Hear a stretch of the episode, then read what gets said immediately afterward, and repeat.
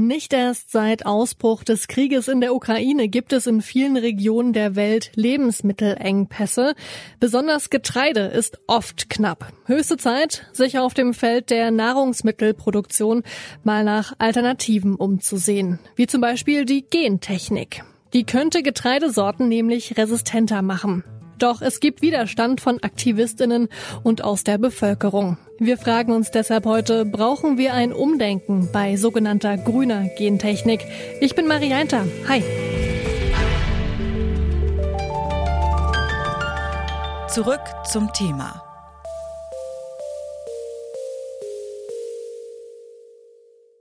Bitte widmet eure Aufmerksamkeit unserem Werbepartner. Die Suche nach geeigneten Mitarbeitenden kann viel Zeit in Anspruch nehmen, muss sie aber nicht unbedingt, denn man kann sich helfen lassen.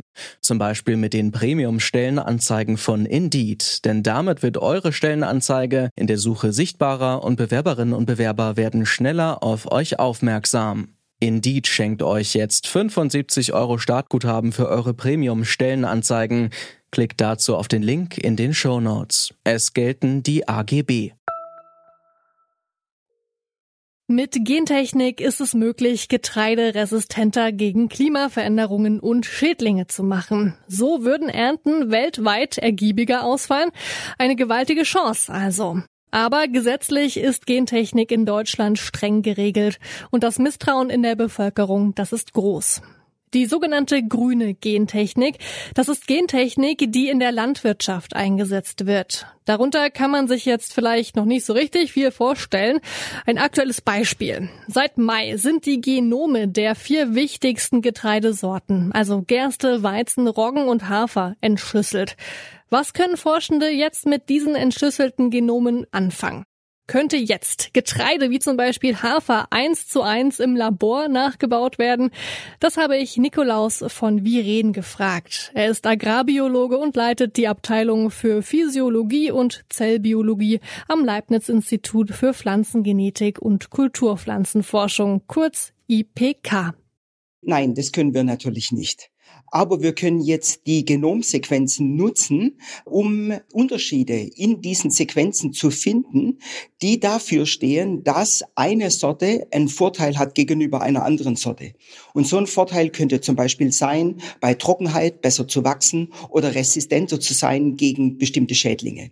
Das heißt also, durch den Vergleich von Genomsequenzen können wir letztendlich die Information extrahieren, die für den Züchter wichtig ist, um ertragreichere oder sagen wir klimaresilientere Sorten zu züchten. Und wo genau und wie genau greift denn grüne Gentechnik wirklich in die Pflanze ein? Was wird an der Pflanze verändert? Also die klassische grüne Gentechnik ging noch davon aus, dass man Gene aus anderen Organismen oder eventuell auch aus anderen Pflanzenarten in eine Kulturpflanze bringt. Aber mittlerweile sind wir jetzt auf einer ganz anderen Ebene. Mit der Genomeditierung ist es möglich, dass man jetzt sehr gezielt Eingriffe im Genom vornimmt, um dort nur einzelne Basen, also das sind die Buchstaben in der DNA-Sequenz, die so zu verändern, dass man letztendlich dadurch das Gen in eine positive Merkmalsausprägung bringt. Das heißt also letztendlich dann solche zum Beispiel Resistenzgene oder ertragsfördernde Gene oder Stresstoleranz fördernde Gene dadurch zur Ausprägung bringt.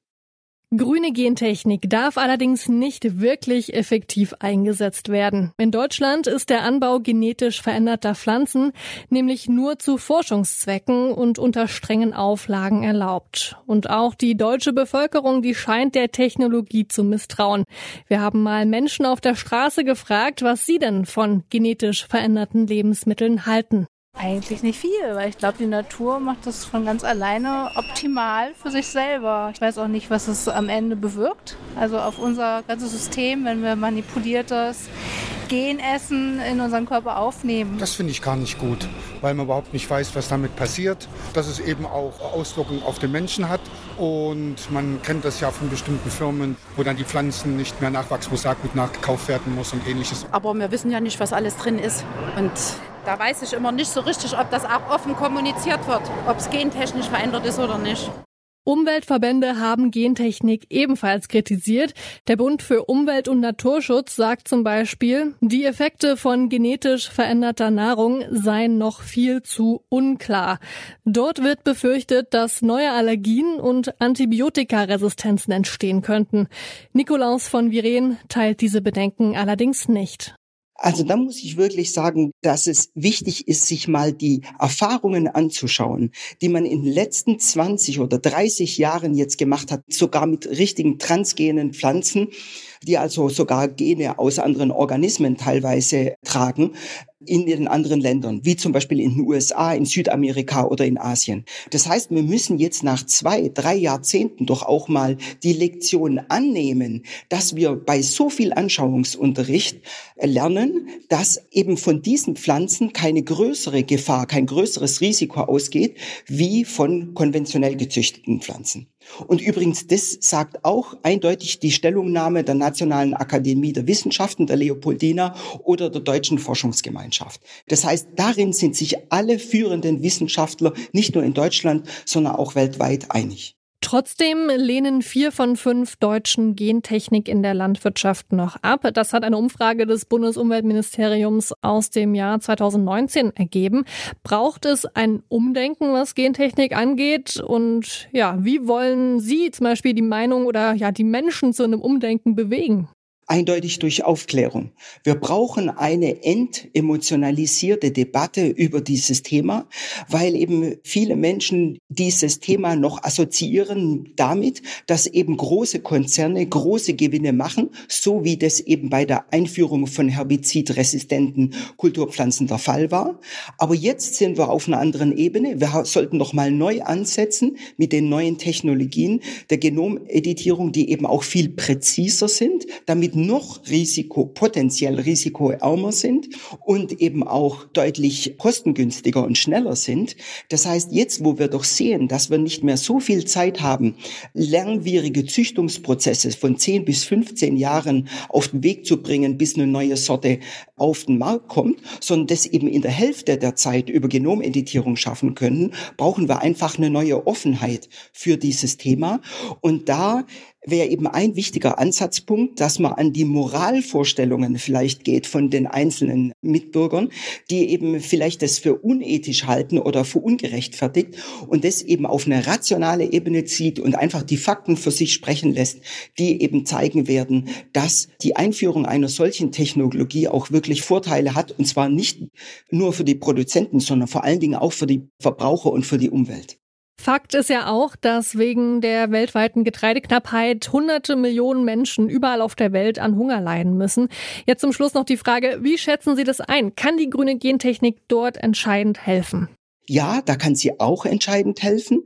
Also ich möchte jetzt nicht die grüne Gentechnik als Heilsbringer darstellen, aber sie kann einen bestimmten Anteil zur Verbesserung der Situation bringen. Wie das zum Beispiel der Golden Rice jetzt macht. Das heißt also, das ist sogar richtig transgener Reis mit zusätzlich eingebrachten Genen aus anderen Pflanzen, die es eben dem Reis erlauben, mehr Beta-Carotin und damit also die Vorstufe fürs Provitamin A herzustellen und damit letztendlich die Ernährungssituation in diesen subtropischen Zonen zu verbessern.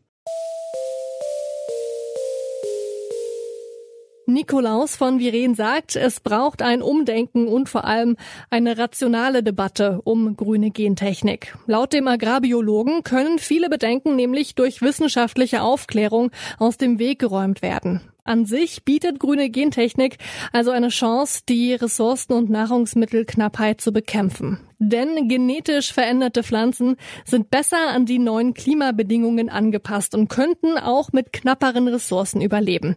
Trotzdem, bis grüne Gentechnik einen effektiven Beitrag zur weltweiten Ernährungssicherheit leisten kann, müssen noch ziemlich hohe gesetzliche und gesellschaftliche Hürden überwunden werden. Und damit verabschieden wir uns für heute. Wenn ihr Feedback an uns habt, dann schreibt gerne an kontakt.detektor.fm und wenn es euch gefallen hat, dann folgt diesem Podcast doch gern. Jetzt bedanke ich mich noch bei Mira Emmerling, Lucia Juncker, Ina Lebediev, Lars Feyen und Alea Rentmeister. Sie haben an dieser Folge mitgearbeitet. Benjamin Sadani hat sie produziert, Chefin vom Dienst war Alina Eckelmann und ich bin Marianta. Tschüss. Zurück zum Thema vom Podcast Radio Detektor FM.